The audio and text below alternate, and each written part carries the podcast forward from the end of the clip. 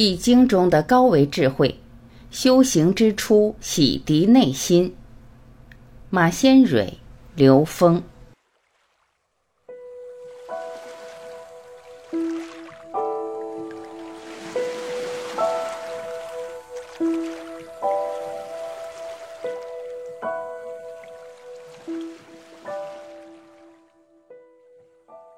如果把中国传统文化比作一棵树，那么生生不息的天人合一之道就是这棵树的树根。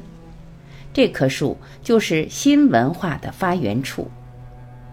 在这棵大树上有五个主要的枝杈，它们分别是《易经》、中医、儒家、道家和禅宗。依照经典的源流，《易经》是用来洗心的，中医是用来养心的。儒家是讲正心的，道家是讲静心的，禅宗是讲明心的，都离不开心文化。所以，诸位古圣先贤讲的是同一个修心的问题，不过是在不同的时空因缘下才有各自的开显。据文献记载，我国古有三皇五帝之说，太昊伏羲为三皇之首，是华夏始祖。自宋流传至今的启蒙读本《三字经》说：“自羲农至黄帝，号三皇在上世。”《尚书》记载的三皇是指伏羲、神农和黄帝。三皇在先，下接五帝，是在夏朝以前出现的部落联盟的首领，而后是夏、商、周三代。最富于原创的形象化的思维形式，是人类最早产生的思维表述。是伏羲氏始创八卦的独特背景，它代表着国学思维的源头活水。刘峰，从科学的角度来解读象思维不是那么简单的。这个象不是在我们物质世界所成的象，而是在我们内在高维空间、不同维度空间里边所成的象。它是在投影源里面成像以后投影出来。就像西方曾经流行的秘密吸引力法则，这个作者想知道这个世界上获得巨大成就的那些人掌握了什么共同的秘密。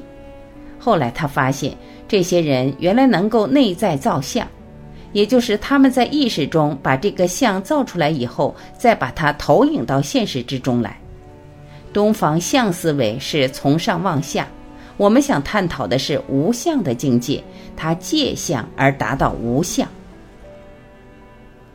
国学修心之易道洗心，易道洗心，洗涤内心之意，比喻在修行之初，除去恶念或杂念，转恶为善，相当于心理学的内在疗愈。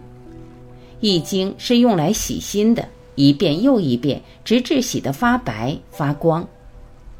易传系辞，圣人以此洗心，退藏于密，吉凶与民同患，可以说是易经的名句。它说明了我们学易的目的，是要以此来洗涤我们的内心。用什么来清洗呢？就是用易道洗。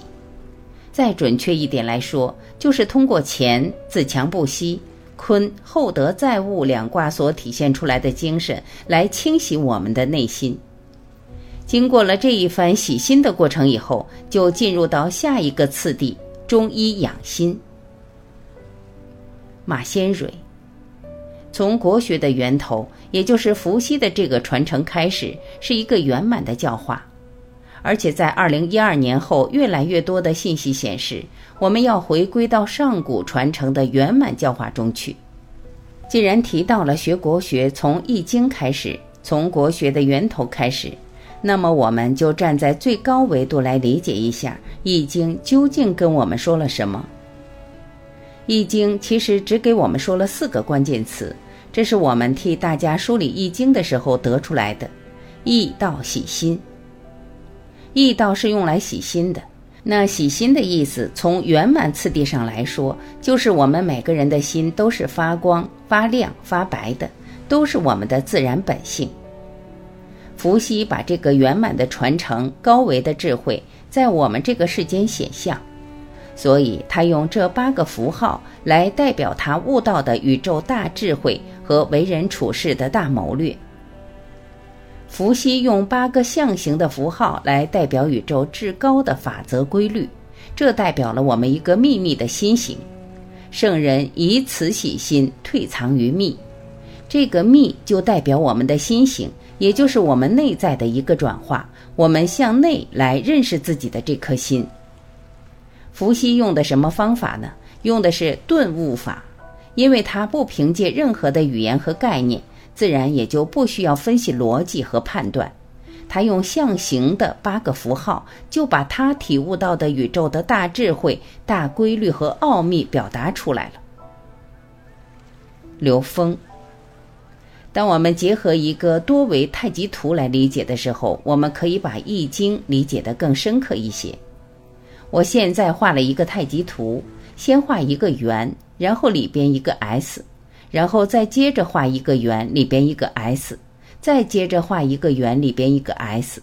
我可以无穷无尽的画下去，我在外面还可以无穷无尽的画出来。这就告诉我们在多维空间的每一维空间的能量分布都符合两仪四象八卦的这种分解，都会成不同层次的象。它真是其小无内，其大无外。所以这样，我们去理解《易经》的时候，我们就不会仅停留在一个三维空间逻辑上去理解。这个宇宙空间还有更博大的存在，但是当它大到 n 维，n 趋于无穷大，就跟零维没区别，跟那一个质点没区别了。当我们真正能够内观到那个没有体积、没有重量、没有质量的那一个质点的时候，就进入无极。